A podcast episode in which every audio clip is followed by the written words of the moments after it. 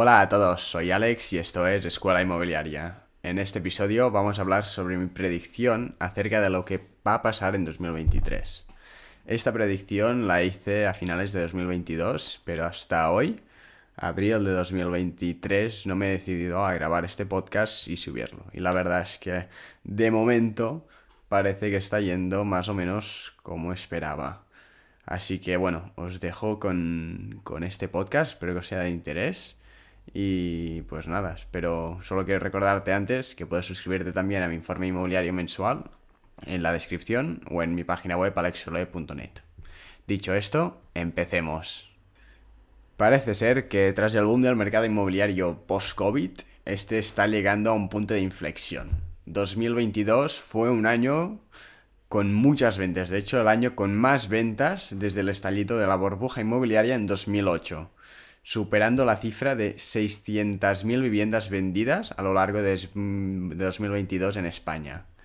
Esto se ha debido a la explosión de la demanda y el optimismo generado tras la salida del confinamiento, básicamente. Toda la demanda que no se había podido satisfacer debido al COVID y a las restricciones se acumuló y además se le sumaron a esta demanda todas esas personas que se replantearon su vida debido al COVID. Gente que quería salir de las grandes ciudades, gente que quería ampliar su vivienda debido al cambio de paradigma generado por el COVID y el confinamiento, ya que al final el confinamiento hizo pues que valoráramos mucho más el sitio donde vivimos y donde además cada vez más gente también trabaja. A pesar de esto, de este boom en la demanda a lo largo de 2022, el Euribor, es decir, el tipo de interés al que se dejan dinero los bancos europeos entre sí y a partir del cual se calculan las hipotecas en España, no ha dejado de crecer.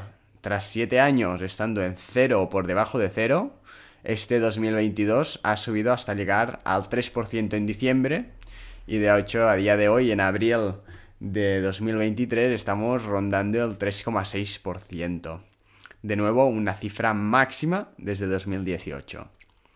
¿Esto qué pasa? ¿Qué causa? Pues causa que tanto las nuevas hipotecas como las personas que tengan hipotecas variables tendrán que pagar mucho más por el mismo préstamo hipotecario.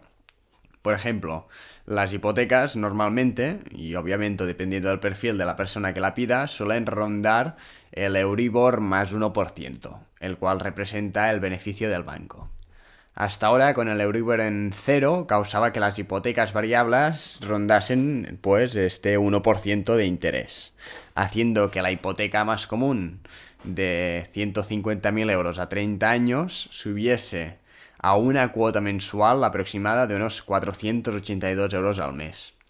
Esto con la subida del Euribor al 3%, el cual os, recomiendo o recuerdo que hemos superado ya, ha hecho que esta misma hipoteca de 150.000 euros a 30 años suba a más de 716 euros al mes.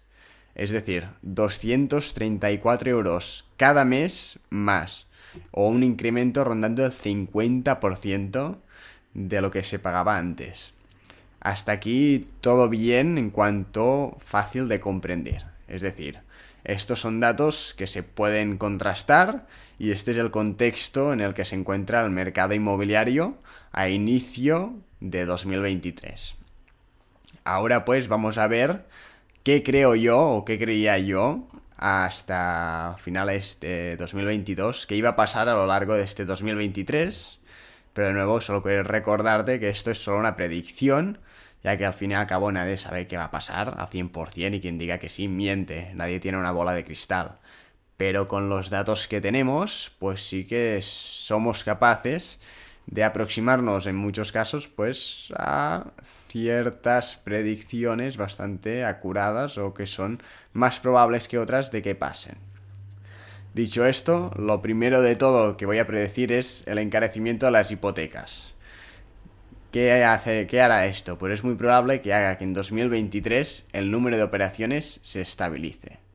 De hecho, la mayoría de expertos en el sector coinciden en que seguramente el número de operaciones inmobiliarias bajarán entre un 10 y un 20% respecto a 2022.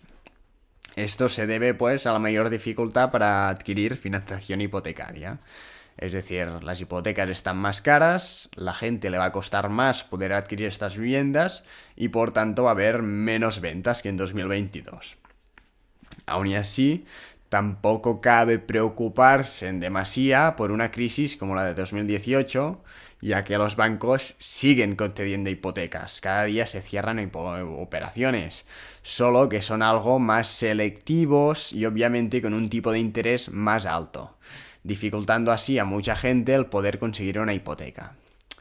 Todo apunta, pues, a una corrección del mercado más que a una crisis, ya que en 2018 no es que los bancos fueran más selectivos, sino que era prácticamente imposible conseguir una hipoteca. Y ahora, dicho esto, lo más importante y lo que todos estabais esperando es qué pasará con el precio de la vivienda. Pues mi predicción es que lo más probable es que baje, aunque no tanto como la gente espera. Yo creo, o que lo más probable, es que se vaya a estabilizar bastante, bajando alrededor de un 5 o 7% durante 2023 respecto a los precios de 2022. Como ya hemos visto, la bajada es muy probable que llegue por la menor demanda, causada pues de nuevo por la dificultad a la hora de conseguir una hipoteca, pero por otro lado se va a compensar con la inversión inmobiliaria. Es decir, vamos a ver cómo el número de transacciones para comprar una vivienda personal va a caer, mientras que por el otro lado se va a compensar en cierta mesura porque va a haber más gente que compre viviendas para invertir. Esto se debe a que todo apunta a que los precios del alquiler van a seguir subiendo, incentivando así pues a la inversión en inmuebles. ¿Y por qué creo yo que va a seguir subiendo el precio de los alquileres? Pues bueno, muy fácil porque la gente no va a poder comprar su propia casa, debido a que de nuevo las hipotecas están caras, haciendo que deban alquilar para vivir, a la vez que la oferta de inmuebles en alquiler no va a subir demasiado debido a esta incertidumbre generada por la inestabilidad política en el sector. ¿A qué inestabilidad me refiero? Pues, por ejemplo, a la prórroga a lo largo de 2023 del límite del alquiler al 2% en el cual no se permite actualizar la renta que tú percibes por el alquiler de tu piso a más de un 2% a pesar de que el IPC pueda estar al 7%. Aparte de esta incertidumbre, las viviendas de obra nueva van a mantener su precio seguramente debido al elevado coste de los materiales, haciendo que las promotoras no puedan bajar precios sin incurrir en pérdidas, por lo que van a tener que mantener precios. Así que el precio no medio de compraventa no va a poder bajar demasiado, ya que va a haber por un lado esta inversión inmobiliaria que va a compensar y por otro lado pues los precios de obra nueva que se van a tener que mantener debido a estos altos costes de los materiales. En cuanto al Euribor, se prevé que, se, que vaya a estabilizarse o que suba ligeramente quedándose alrededor del 3-4% a lo largo de 2023 y que en 2024 los expertos predicen que va a volver a bajar de nuevo, situándose seguramente alrededor del 2%. De hecho, esta es la previsión que hice pues yo en diciembre de 2022 y ahora a mediados de abril de 2023 estamos en el 3,6% de Euribor. Por tanto, ya es esto, estamos entre el 3 y el 4%, que es lo que se preveía. Y vamos a ver cómo, cómo sigue esta tendencia. Dicho esto, es muy probable pues que en 2023 veamos una estabilización del mercado, causada por una ligera bajada en el número de transacciones, a la vez que una corrección a la baja del precio de estas transacciones. Todo esto va a ser causado, pues de nuevo, por la incertidumbre y por la subida del Euribor y por ende el encarecimiento de las hipotecas. Aún así, de nuevo, no podemos ver el futuro y si pudiéramos, pues probablemente habríamos comprado Bitcoin cuando estaba en euro y habríamos vendido cuando estaba en 60.000 o habríamos ido con todo nuestro patrimonio el 13 de marzo de 2020 cuando la bolsa tocaba fondo, ¿no? Estos últimos años, pues explotó de nuevo. Pero la verdad es que no podemos, no podemos ver el futuro y lo único que podemos hacer es, bueno, hacer predicciones ya que nadie puede prever el futuro, por lo que, desde mi punto de vista, lo más inteligente es mirar al presente y ver si lo que tienes delante tiene sentido para ti o no. yo lo que aconsejo siempre es no dejar de aprovechar una buena oportunidad por si acaso no fuera a ser que bajara un poco más. Lo mejor que se puede hacer es mirar y analizar si lo que tienes delante, esa oportunidad, tiene sentido o no. Si tiene sentido, sigue adelante con la operación sin miedo a equivocarte. O más bien dicho, sin miedo a poder haber comprado un poco más barato o vendido un poco más caro, ya que no sabes qué va a hacer el mercado. Y de nuevo, no sabes qué nos depara el futuro, ni tú, ni yo, ni nadie.